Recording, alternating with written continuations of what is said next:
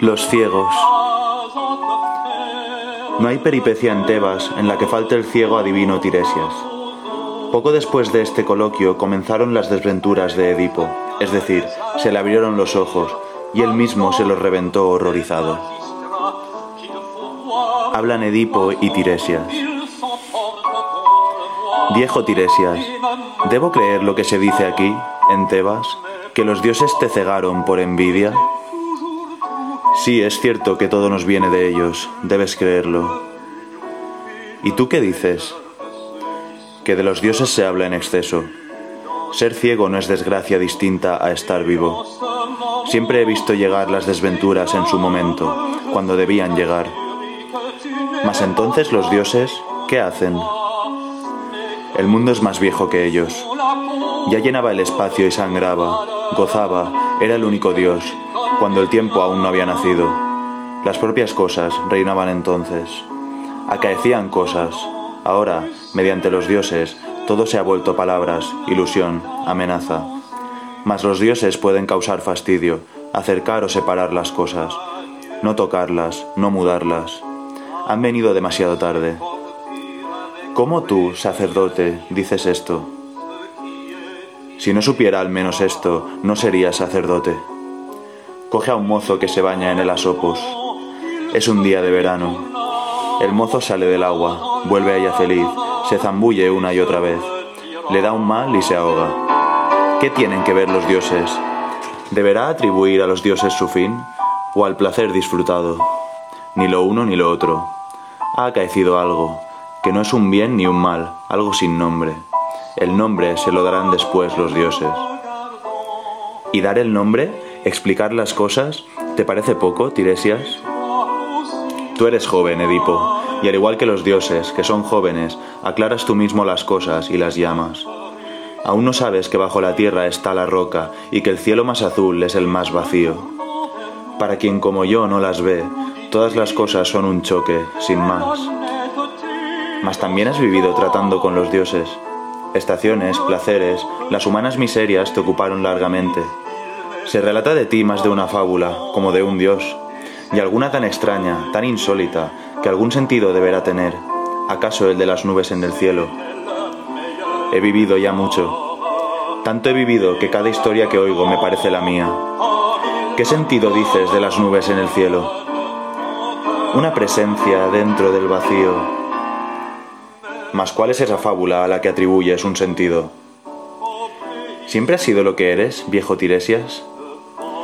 Ah, ya te sigo. La historia de las sierpes. Cuando fui mujer siete años.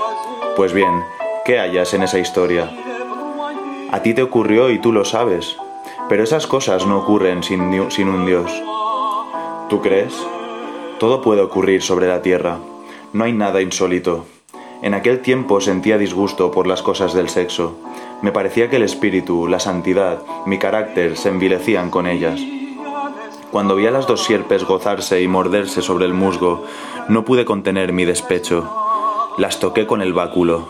Poco después era mujer, y durante años mi orgullo se vio obligado a sufrir. Las cosas del mundo son roca, Edipo. ¿De veras es tan vil el sexo femenino? Nada de eso. No existen cosas viles, salvo para los dioses. Hay fastidios, disgustos e ilusiones que, tocando la roca, se disipan. Aquí la roca fue la fuerza del sexo, su ubicuidad y omnipresencia bajo todas las formas y mudanzas, de hombre a mujer y viceversa. Siete años después volví a ver a las, a las dos sierpes. Lo que no quise consentir con el espíritu me fue hecho por violencia o por libidine, y yo, hombre desdeñoso o mujer envilecida, me desencadené como mujer y fui abyecto como hombre, y lo supe todo del sexo. Llegué hasta el punto de buscar de hombre a los hombres y de mujer a las mujeres. Ya ves, pues, que un dios te ha enseñado algo. No hay dioses sobre el sexo. Es la roca, te digo. Muchos dioses son fieras, pero la sierpe es el más antiguo de todos los dioses. Cuando se aplasta en la tierra, ahí tienes la imagen del sexo. En ella está la vida y la muerte. ¿Cuál dios puede encarnar y comprender tanto? Tú mismo, así lo has dicho. Tiresias es anciano y no es un dios. Cuando era joven ignoraba. El sexo es ambiguo y siempre equivoco. es una mitad que semeja a un todo. El hombre llega a encarnárselo, a vivir dentro de él cual un buen nadador en el agua, pero mientras tanto ha envejecido, ha tocado la roca. Al final una idea, una ilusión le restan, que el otro sexo salga de ello saciado. Pues bien, no te lo creas. Sé que para todos es un trabajo vano. No es fácil replicar a cuanto dices. No en vano tu historia se inicia con serpientes, mas se inicia también con el disgusto, con el hastío del sexo. ¿Qué le dirías a un hombre vigoroso que te jurase que ignora el disgusto? Que no es un hombre vigoroso, es aún un niño. También yo, Tiresias, tuve algún encuentro camino de Tebas, y en uno de ellos se habló del hombre, de la infancia a la muerte. También nosotros tocamos la roca. A partir de ese día fui marido y padre, y rey de Tebas. Nada hay de ambiguo o de vano para mí en mis días. No eres el único, Edipo, en creer eso, pero la roca no se toca con palabras. Que los dioses te protejan. También yo te hablo y soy viejo. Solamente el ciego conoce las tinieblas. Me parece vivir fuera del tiempo, haber vivido siempre, ya no creo en los días. También en mí hay algo que disfruta y que sangra. Decías que ese algo era un dios. ¿Por qué, mi buen Tiresias, no tratas de rezarle? Todos rezamos a algún dios, mas lo que ocurre carece de nombre. El mozo ahogado un día de verano, ¿qué sabe de los dioses? ¿Rezarle ayuda a algo? Hay una gran serpiente en cada día de la vida, y se aplasta y nos mira.